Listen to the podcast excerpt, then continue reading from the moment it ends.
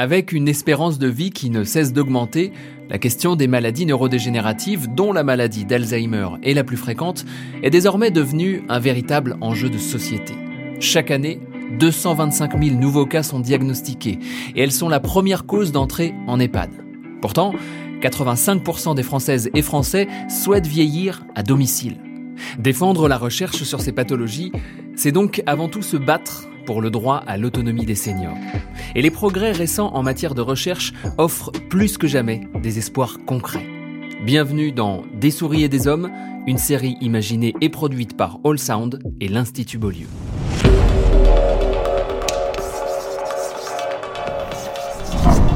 Des souris et des hommes. Les chercheurs veulent découvrir. La plus grande gloire pour un chercheur, c'est que ce qu'il a découvert est tellement important que tout le monde oublie qu'il l'a trouvé. Des souris et des hommes.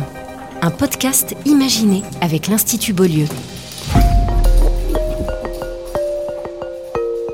Au fil des trois premiers épisodes de cette série, nous avons découvert la prometteuse piste de recherche suivie par les scientifiques de l'Institut Beaulieu, celle qui met en jeu la protéine FKBP 52 découverte il y a quelques années par le professeur Beaulieu.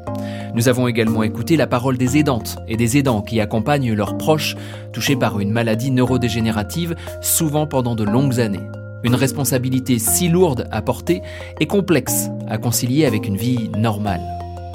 Pour ce dernier épisode, regardons le présent de la recherche et tournons-nous vers l'avenir.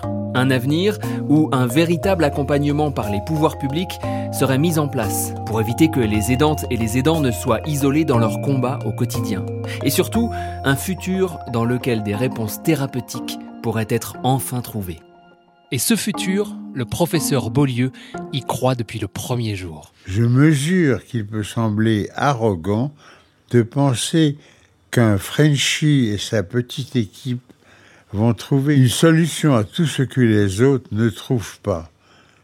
J'ai, dans ma vie de chercheur, trouvé, avec un peu de hasard, un peu d'intuition, beaucoup de chance et énormément de travail, des solutions originales reprises mondialement. Les exemples de scientifiques français qui inventent des choses à qui on explique que c'est impossible que ça ne marchera pas et que si c'était vrai, on l'aurait déjà fait, sont nombreux. Ce qui est certain, c'est que sans ambition, on ne risque pas de trouver. Cette ambition, le professeur Beaulieu a su la transmettre aux équipes de l'Institut. Les dix premières années de travail au sein de l'Institut Beaulieu ont été consacrées à ce que l'on appelle la recherche fondamentale. C'est-à-dire d'abord comprendre en détail le fonctionnement de la maladie pour ensuite envisager une réponse thérapeutique. Voyons où en sont les recherches aujourd'hui avec Julien Giustiniani, docteur en biochimie et en biologie cellulaire et chef d'équipe au sein de l'Institut Beaulieu. On en est à un stade fondamental, assez bien avancé dans la compréhension, et je dirais qu'on a une piste originale et euh, prometteuse pour le futur, en espérant que euh, en jouant sur cette voie euh, là sur laquelle nous euh, travaillons, on puisse à l'avenir ralentir un processus neurodégénératif qui est lié à la toxicité de la protéine tau.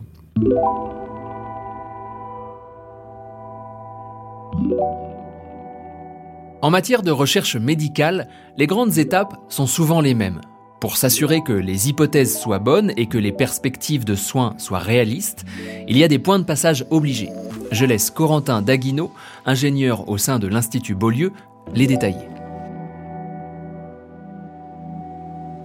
Disons que en sciences, biologie, il y a trois grandes étapes entre guillemets qui sont la plupart du temps respectées. C'est un peu plus flexible que ça, mais c'est pour euh, grossir un peu le trait. Euh, c'est de l'in vitro d'abord, donc des études simplement de molécules dans euh, différents tampons, etc.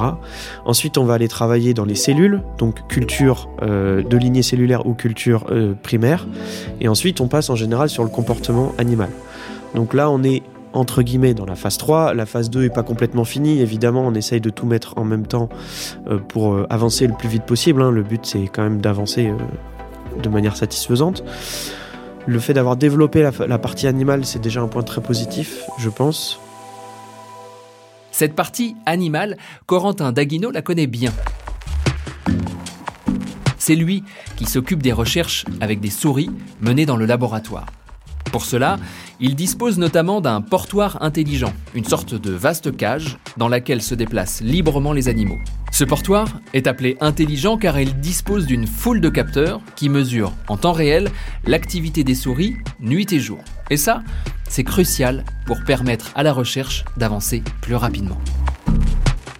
Les tests comportementaux euh, on va dire, euh, classique, euh, plus euh, conventionnel. En fait, on prend les souris la journée, puisque nous, on est des animaux diurnes. Donc, on prend les, souris la journée et on leur fait faire des tests de gripping. Donc, c'est la capacité à serrer les pattes. On leur fait marcher sur une petite barre et on compte le nombre de fois où elles dérapent ou ce genre de choses ça s'appelle c'est des tests moteurs.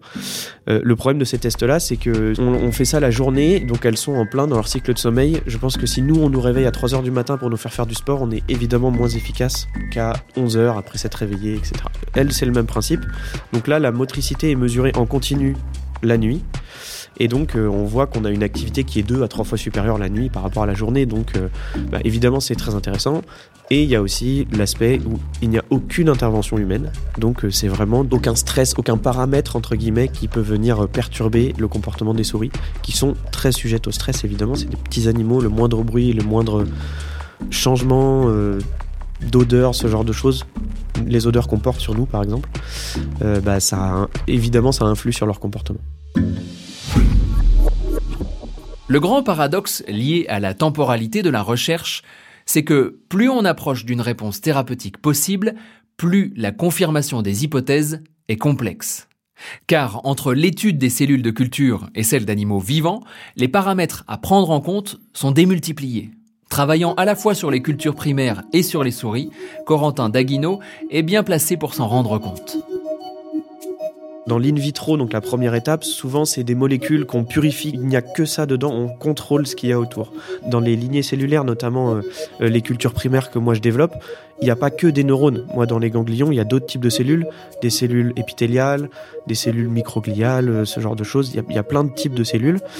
Et ces cellules ont peut-être un impact sur les neurones, on ne sait pas exactement, et il y a des interactions. Donc c'est un modèle infiniment plus complexe.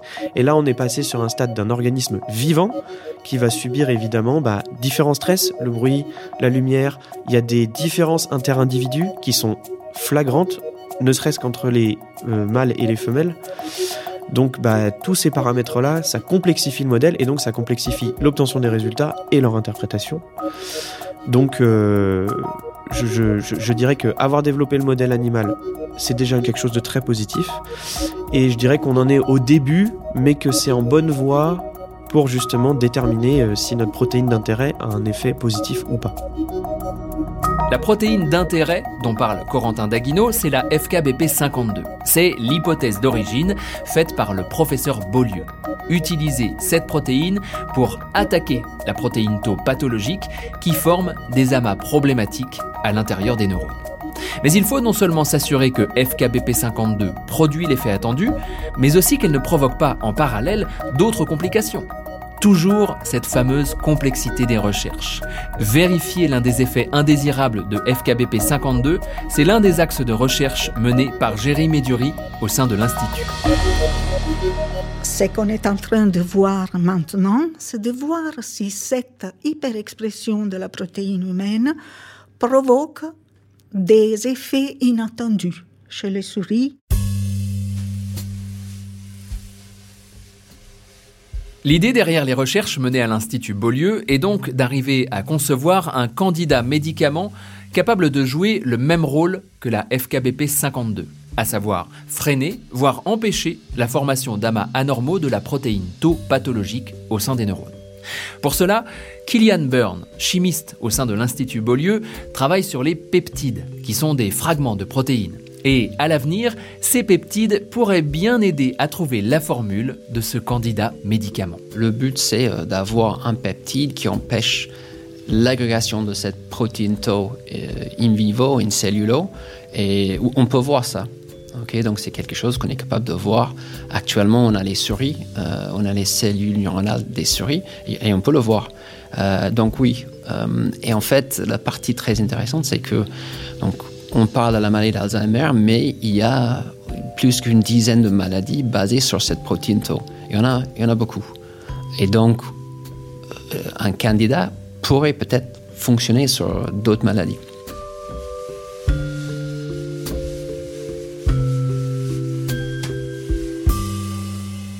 Les recherches menées par les équipes de l'Institut Beaulieu pourraient donc aboutir à soigner aussi d'autres maladies neurodégénératives au-delà de la maladie d'Alzheimer, ce qui serait une sacrée victoire.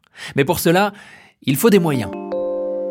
Plus les recherches seront soutenues, plus elles pourront avancer efficacement.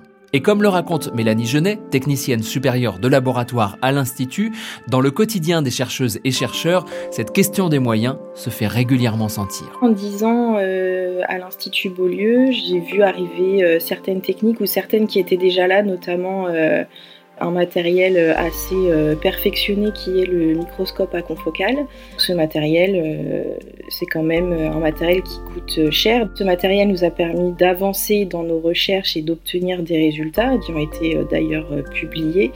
Pour avoir du nouveau matériel, il nous faut des financements parfois assez conséquents selon, selon les machines. Des machines plus récentes peut-être qui nous permettraient de travailler plus vite, ce genre de choses.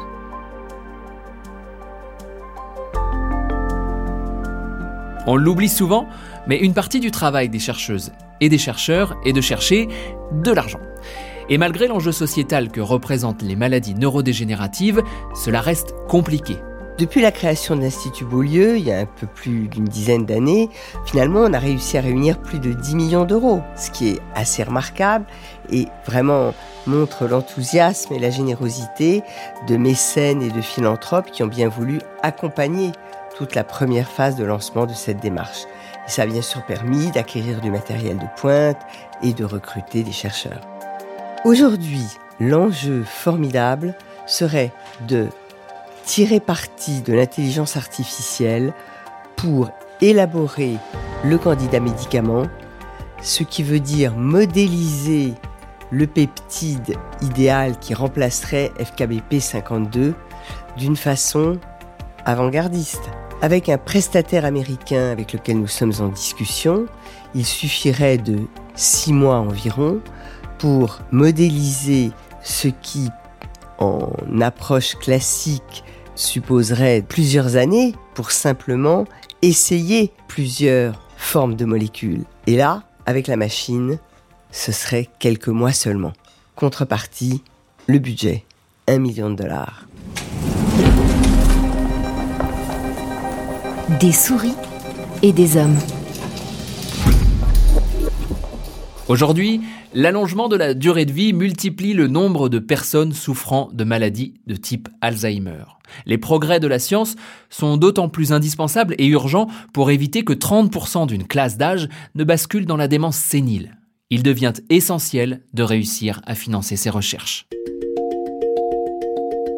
À mon avis, ce qui est difficile en ce moment, c'est d'obtenir euh, de la part euh, des pouvoirs publics, d'obtenir de la part de la communauté médiatique la prise de conscience que ce sont des maladies euh, affreuses, extraordinairement répandues, et qu'une vraie volonté, une vraie mobilisation permettrait certainement d'en voir le bout, de les éviter de les prévenir, d'éviter qu'elles ne dégénèrent dans des stades très graves, bref, de résoudre le problème.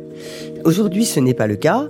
Dans les programmes de l'ANR, euh, ces maladies représentent une petite chose. Quand vous obtenez le soutien de l'ANR, vous avez 300 000 euros pour 3 ans, donc c'est 100 000 euros par an. Vous faites quoi avec ça? Les laboratoires euh, pharmaceutiques euh, préféraient que ça se sache, ce soit déjà résolu avant, avant d'investir ou de racheter la start-up qui allait réussir à trouver un déchaînement manquant. Et donc c'est évident, maintenant qu'on a quand même une bien meilleure connaissance de ce que sont les facteurs qui créent euh, l'obstruction euh, des neurones, que s'il y avait un vrai désir, une vraie mobilisation et des vrais moyens financiers, on en viendrait à bout.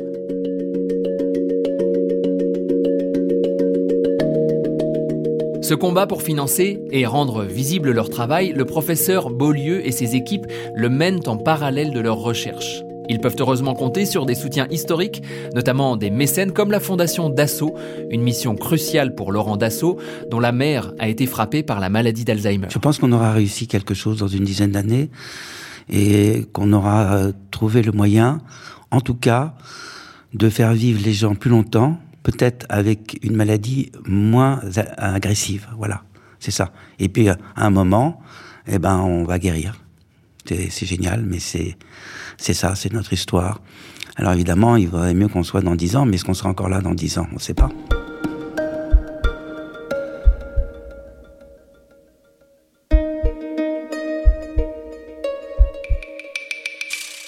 Même si la recherche aurait besoin de moyens plus conséquents, heureusement, la fondation Dassault n'est pas la seule à soutenir l'Institut. Et au fil des années, le professeur Beaulieu et ses équipes ont su convaincre d'autres partenaires. J'ai eu la chance d'obtenir des financements auprès d'institutions et de familles qui ont soutenu l'Institut Beaulieu à ses débuts. Pour n'en citer que quelques-uns, l'AGMF, la famille Guérand-Hermès, celle d'Albert Fer de Ginette Dallos, la famille Decaux ou la famille Dassault, auxquelles je suis infiniment reconnaissant. Nous devons maintenant transformer l'essai et mener à son terme la mise au point de notre candidat médicament. Les démences séniles, telles qu'Alzheimer, ne sont pas des pathologies rares. Elles touchent des millions de femmes et d'hommes à travers le monde. Aujourd'hui, de nombreux laboratoires mènent des recherches pour tenter de trouver une façon de soigner ces maladies. Mais aucun n'utilise la voie de recherche de l'Institut Beaulieu, celle qui privilégie l'hypothèse d'une action ciblée sur la protéine tau pathologique avec une arme précise, la protéine FKBP52. Après dix ans de recherche dans cette direction, la formule du professeur Beaulieu reste vraie. Jusqu'ici, rien n'est venu contredire mes hypothèses. Et même si cela doit prendre encore du temps, la perspective d'un candidat médicament pour la maladie d'Alzheimer n'a jamais été aussi proche. Il est permis d'espérer, et rien que ça, c'est déjà une grande victoire. Merci d'avoir suivi les quatre épisodes de ce podcast des souris et des hommes. N'hésitez pas à vous renseigner plus en détail sur l'Institut Beaulieu. Et si le voyage vous a plu, parlez-en autour de vous.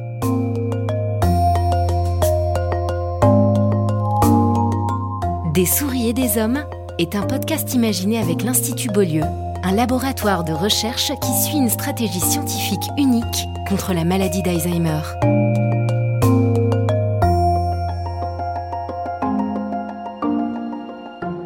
Pour soutenir les chercheurs de l'Institut Beaulieu, faites un don par carte bancaire ou via PayPal en vous rendant sur le site www.institut-beaulieu.org.